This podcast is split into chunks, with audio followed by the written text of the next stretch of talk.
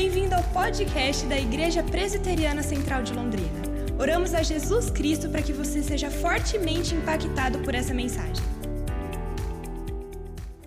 Abra, por favor, Atos, Atos dos Apóstolos, capítulo 17. O único livro histórico do Novo Testamento é Atos. Todos os demais livros, os evangelhos, quatro sinóticos e o quarto evangelho, falam sobre a vida e o ministério de Cristo, e depois as cartas, sejam elas cartas pastorais, gerais, universais. O livro do Apocalipse trata do ensino, da doutrina na vida da igreja. Mas Atos dos Apóstolos é o livro, é o livro histórico, fala da história da igreja. E sabe, irmãos e irmãs, nós temos que aprender um pouco da história da igreja, da verdadeira igreja. A verdadeira igreja é a igreja que está na Bíblia. Nós precisamos ser fruto dessa igreja, refletir essa igreja. Olha o que diz o capítulo 17, 17 de Atos. Tendo passado Paulo e Silas por Anfípolis e Apolônia, chegaram a uma cidade chamada Tessalônica, onde havia uma sinagoga de judeus ali. Paulo, segundo seu costume, foi procurá-los, procurar os judeus. E por três sábados, três semanas, 21 dias, ele dialogou, arrazoarei quer dizer dialogar. Ele arrazoou, dialogou com eles acerca das Escrituras, expondo e demonstrando ter sido necessário que Cristo padecesse e ressurgisse dentre os mortos e este, dizia ele, é o Cristo, Jesus, que eu vos falo, que eu vos anuncio. Quatro. Alguns deles foram persuadidos, foram convertidos, transformados e unidos a Paulo e Silas, bem como a numerosa multidão de gregos piedosos e muitas mulheres distintas. Os judeus, versículo 5, porém, movidos de inveja, trazendo consigo alguns homens maus, dentre os que lá estavam, ajuntando esse grupo, alvoroçaram a cidade e assaltando a casa de Jasson procuravam trazê-los para o meio do povo. Porém, não os encontrando, arrastaram a Jasson e alguns irmãos perante as autoridades, clamando: Estes que têm transtornado o mundo chegaram também aqui, os quais Jasson hospedou. Todos esses procedem contra os decretos de César, afirmando ser Jesus outro rei. Oremos, Senhor, Espírito Santo, se o Senhor não nos ensinar, nós não temos nada que dizer aqui. Se o Senhor não revelar, Pai Santo, se o Senhor não, nos inspirar, nós não temos nada para dizer. Por isso, ministra agora, nesse texto, a tua palavra, no nosso coração, nesta noite. Eu peço isso, crendo no sobrenatural do Espírito Santo que habita e fala e trabalha em nós, e que as palavras dos meus lábios meditar do meu coração agora sejam agradáveis na tua presença. Deus meu, rocha minha, redentor meu. Amém. Eu quero falar hoje à noite sobre o poder do testemunho. Presta atenção, diga comigo o poder do testemunho. Precisamos entender o que eu quero dizer com testemunho. Testemunho é aquilo que nós damos de algo ou de alguém. Quando nós falamos de algo ou de alguém, nós estamos dando testemunho sobre aquilo ou aquela pessoa. Eu quero dizer que é, isso é muito poderoso. Por isso que nós cristãos precisamos de aprender a fazer isso. Se você prestou atenção, se você prestou atenção comigo, você percebeu o valor dessas pessoas. Qual, qual a primeira pessoa você se lembra? A primeira pessoa é Paulo. Primeira pessoa é Paulo. Fala assim, Paulo. A segunda pessoa É Silas. Fala Silas. Quem era Silas? Silas era um discípulo de Paulo. Ele era um discípulo de Paulo. E a terceira pessoa é Jasson. Diga Jasson.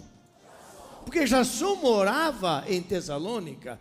Ele era um cristão convicto, um homem de uma experiência muito forte. E ele abriu a sua casa para receber Paulo e Silas, que eram missionários. Paulo andava por todas aquelas regiões. Eles fizeram, irmão, 140 quilômetros. Naquela época era pé, era de jumento, para poder pregar o evangelho de Tessalônica. Esses homens, o que morava em Tessalônica, Jasson, e pagou um preço por isso, porque ele foi levado perante as pessoas, porque estavam sendo acusados de que eles estavam sendo contra César. Irmãos, o inimigo sempre tem uma mentira contra a gente. O inimigo sempre mentiu. A mentira tem um pai, o pai é o diabo, é Satanás. Quando uma pessoa mente, ela está dominada por Satanás. A mentira destrói a verdade. Eles estavam ali para levar a maior mensagem que alguém poderia ouvir. Paulo foi ali para levar a mensagem da redenção. E agora, vocês viram enciumados, aqueles judeus radicais, tradicionais, que criam numa religião tão somente, porque Paulo, ele trazia uma mensagem de mudança e transformação. Paulo e Silas conseguiram, os irmãos levaram, saíram por outro caminho e não compareceram lá. Mas Jason morava lá. Então, irmãos, qual foi o segredo desta igreja? O testemunho de irmãos que amavam o Senhor. Sejam irmãos mais velhos, como Paulo e Silas, que eram missionários, ou seja, irmãos da própria localidade. São pessoas muito importantes que, que inspiram muito a nós. Sabe como eles eram conhecidos? Versículo 6. Se você está com sua Bíblia aberta, diz: Estes que têm transtornado o mundo, eles também chegaram até aqui na nossa cidade. Transtornado com o quê? Com o Evangelho poderoso de Jesus com a mensagem de salvação, a mensagem do amor, a mensagem da graça. Chegaram até aqui, é o que diz o texto. O que eles foram fazer ali em Tessalônica? Vocês ouviram o texto? Eles foram fazer algumas coisas interessantes. Eu quero ressaltar aqui brevemente algumas delas. A primeira, o poder do testemunho na vida deles, na sua vida, na minha vida, irmãos. E quando eu começo a dar testemunho do poder de Deus, eu começo a ser tão embebecido do poder de Deus que eu nem tenho tempo para me desgastar com coisas fúteis da vida. Sabe por que, tem muitos, muitos crentes que sofrem e as coisas que não prosperam? Eles estão tão acomodados na vida cristã, eles estão tão. É, estão em estado de dormência, em que qualquer coisa, na verdade, incomoda. Mas quando o servo de Deus, a serva de Deus, o, o cristão, você e eu, nós estamos engajados com as coisas de Deus, tem muitas coisas fúteis que poderiam roubar o nosso tempo, esvaziar a, a nossa energia, não nos alcança, porque nós, não tem espaço para essas coisas de nós. Poder do testemunho. Por quê? Quando que isso acontece? Quando temos um viver cristocêntrico. Diz assim: viver cristocêntrico. Diga forte, bem forte, irmão. Galeria aqui, viver cristocêntrico. Olha o versículo 2. O que, é que o versículo 2 diz? Diz assim: Paulo, ele, segundo a, o seu costume, foi procurar os judeus e por três sábados dialogou com eles acerca do quê? Acerca de Roma. Ele estava ensinando sobre o quê? As Escrituras. Está falando sobre o reino de Deus a mensagem mais poderosa que um homem pode compreender, entender e receber. Diz o texto que ele estava então dialogando, ensinando sobre as Escrituras. E o versículo 3 diz assim: expondo, porque é isso que a Bíblia fala. A Bíblia, Paulo fala assim: não, se não tiver aqueles que vão pregar, como que as pessoas vão se converter? que a pessoa vai responder um chamado, as pessoas vão responder um ensino, As pessoas vão entender o que elas nunca haviam entendido antes. Uma pessoa que cresce numa família só religiosa, que não lê a Bíblia, não faz oração, ela não conhece, na verdade, a fonte do poder de Deus. Quem Jesus Cristo é? Como que o Espírito Santo ele ministra e opera na vida é, da pessoa? Elas não entendem isso. E diz o texto, versículo 3: Respondo e demonstrando, aí ele fala: ter sido necessário que Cristo, Cristo, presta atenção aqui, irmãos. Há uma diferença entre Cristo e Jesus. Jesus era o nome humano de Cristo. Jesus recebeu um nome dado naquela época, poderia ser qualquer outro nome. Mas o anjo disse que o nome dele será Jesus. Porque o nome Jesus tem um significado. Como eu já conheço várias pessoas, o nome dele é Jesus. Era o nome. Mas Cristo era a sua função. Cristo é um, ele é o Cristo ungido, ele era o Messias. Aqui uma palavra, a palavra é, Cristo falava do Messias que viria para trazer redenção ao coração do homem, primeiro dos judeus e de todos aqueles que viessem a crer. Porque a Bíblia diz que quando Jesus veio primeiro para os judeus, eles, eles, eles negaram, eles rejeitaram. E Deus levantou Paulo para ser o grande apóstolo dos gentios. E Paulo pregou muito aos gentios. Então ele disse, ele diz assim: será que o Cristo, o Messias, padecesse e ressurgisse dentre os mortos. E esse dizia: Ele é o Cristo Jesus que eu vos anuncio. Irmãos, aqui está um viver cristocêntrico. Quando eu entendo que Cristo precisa ser o centro da minha vida, que eu não sou apenas um religioso, que repito algumas orações que eu decorei, que eu tenho apenas um hábito dominical. Nós temos que tomar cuidado, irmãos, para não sermos evangélicos religiosos. Eu só posso dar um pouquinho do meu tempo no domingo. Eu vivo domingo o evangelho, mas segunda, terça, quarta, quinta, sexta, sábado eu vivo a minha vida. Não existe essa dicotomia na vida do cristão. Ou eu sou de Jesus ou eu não sou de Jesus. Se eu sou de Jesus, tudo em mim é dele. Tudo que você possa imaginar. Meu coração, minha mente, meu dinheiro, minhas habilidades, tudo é do Senhor Jesus, não é meu.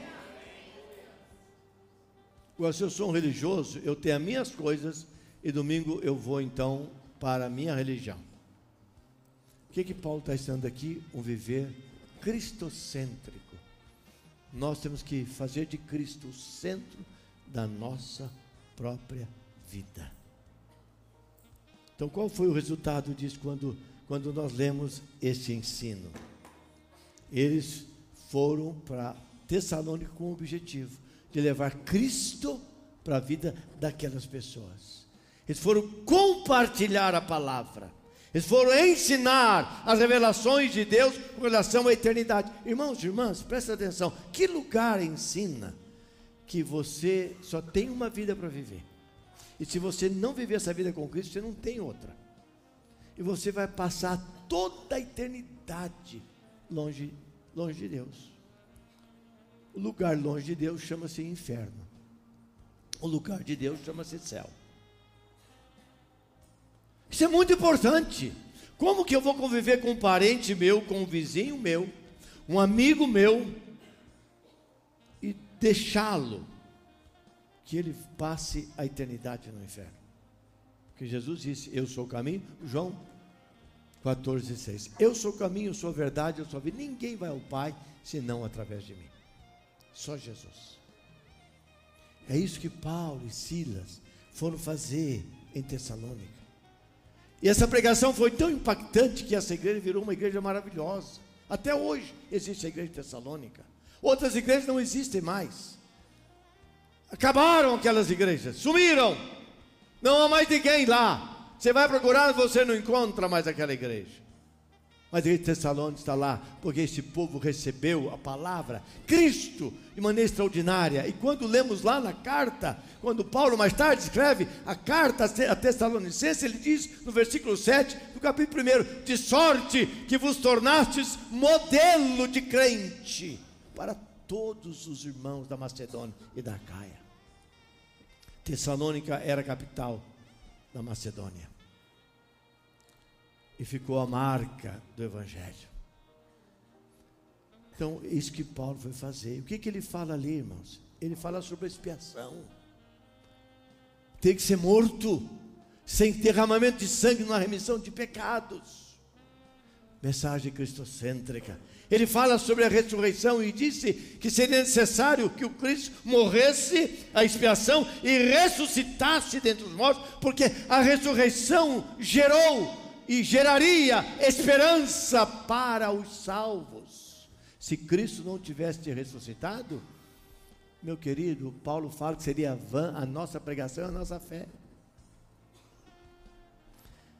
Então, a, a, o viver cristocêntrico gera esperança em mim. E quando eu tenho essa esperança, irmãos e irmãs, diante de uma circunstância difícil da minha vida, eu tenho maior segurança do que a pessoa que não tem a esperança.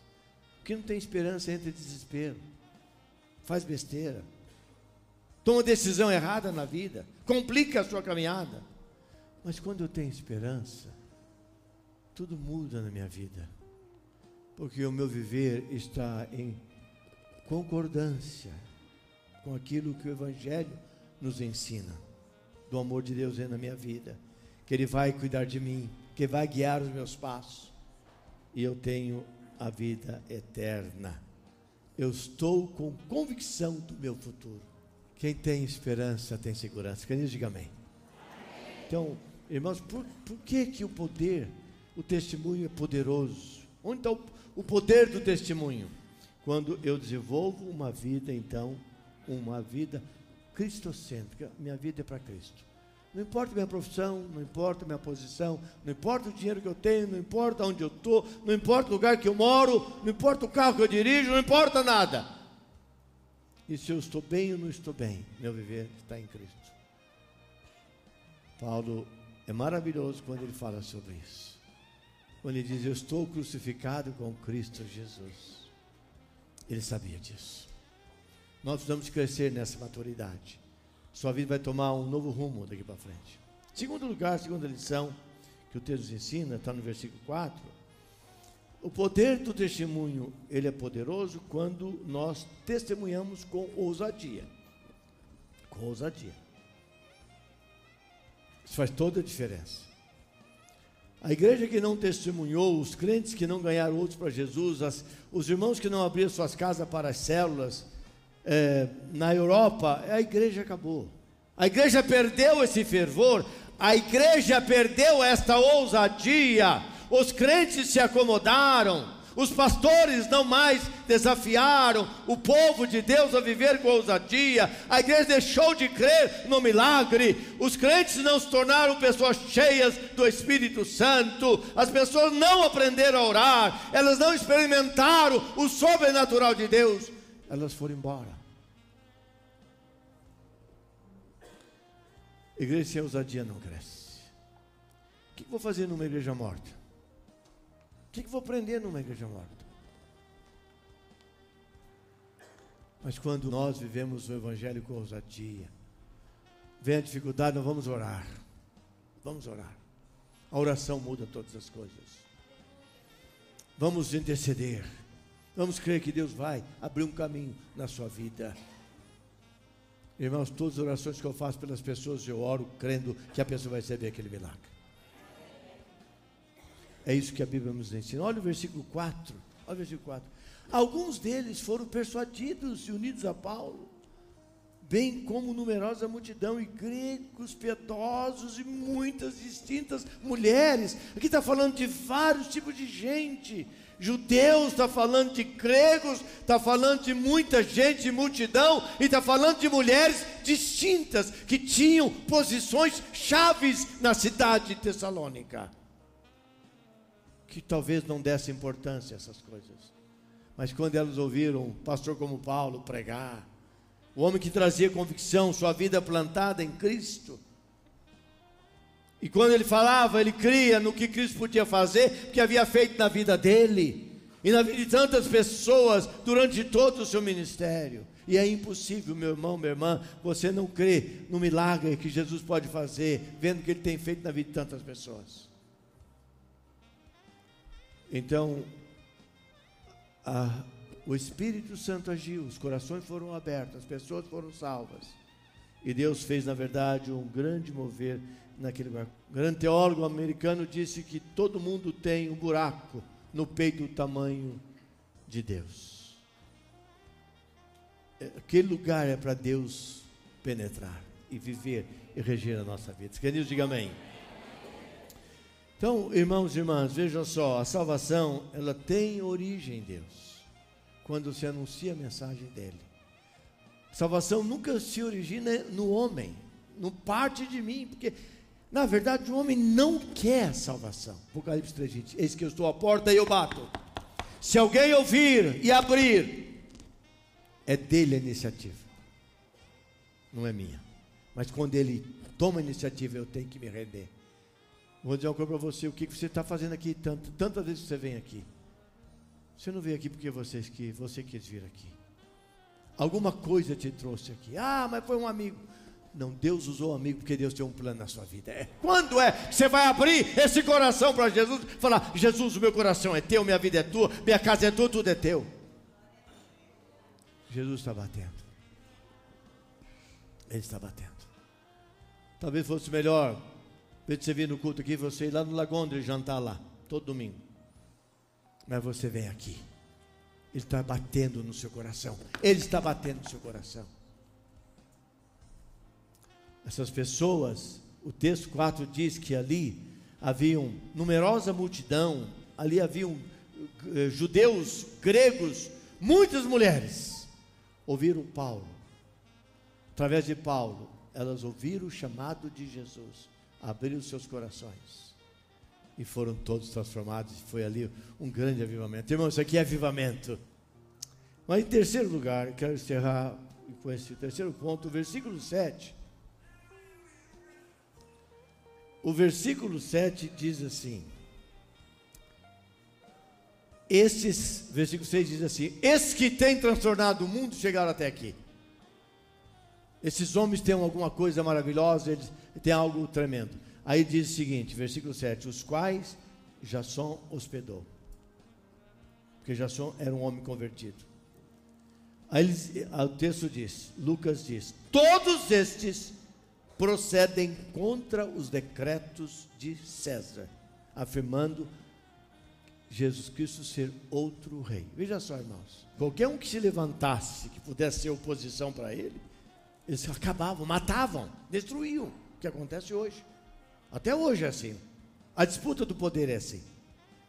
Então o que estavam dizendo aqui é o seguinte: o diabo fez uma, fez, levantou uma mentira para dizer o seguinte: Paulo ele queria ser um outro rei.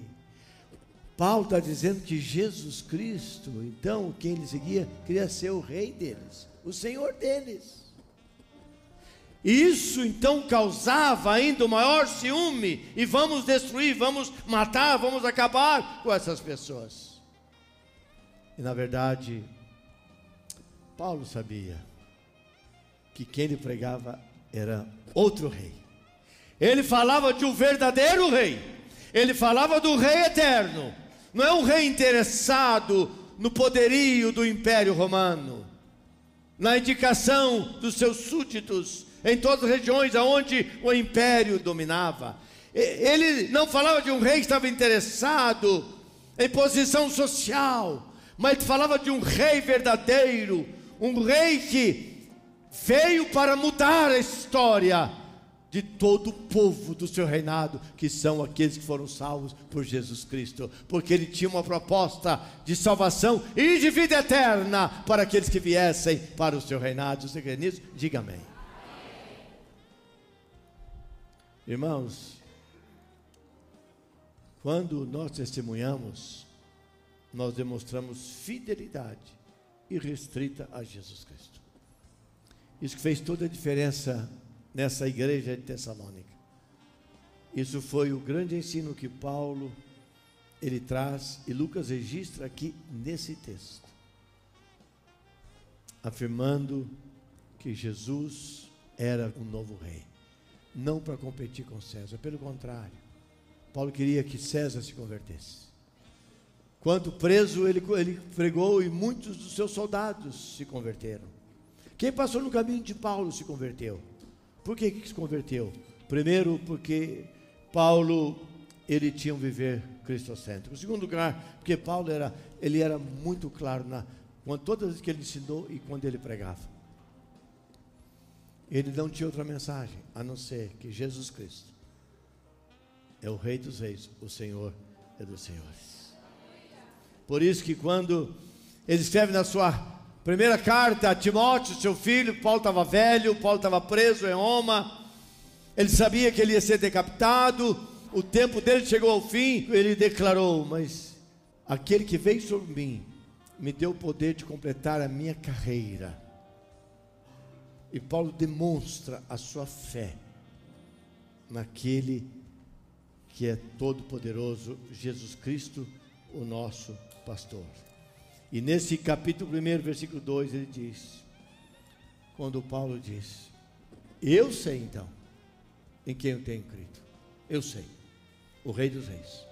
Estou certo que Ele é poderoso, não é apenas um rei humano, poderoso para guardar o meu coração, a minha salvação, a minha vida, o meu tesouro, até o dia final. Irmãos, isto é o Evangelho de Jesus Cristo.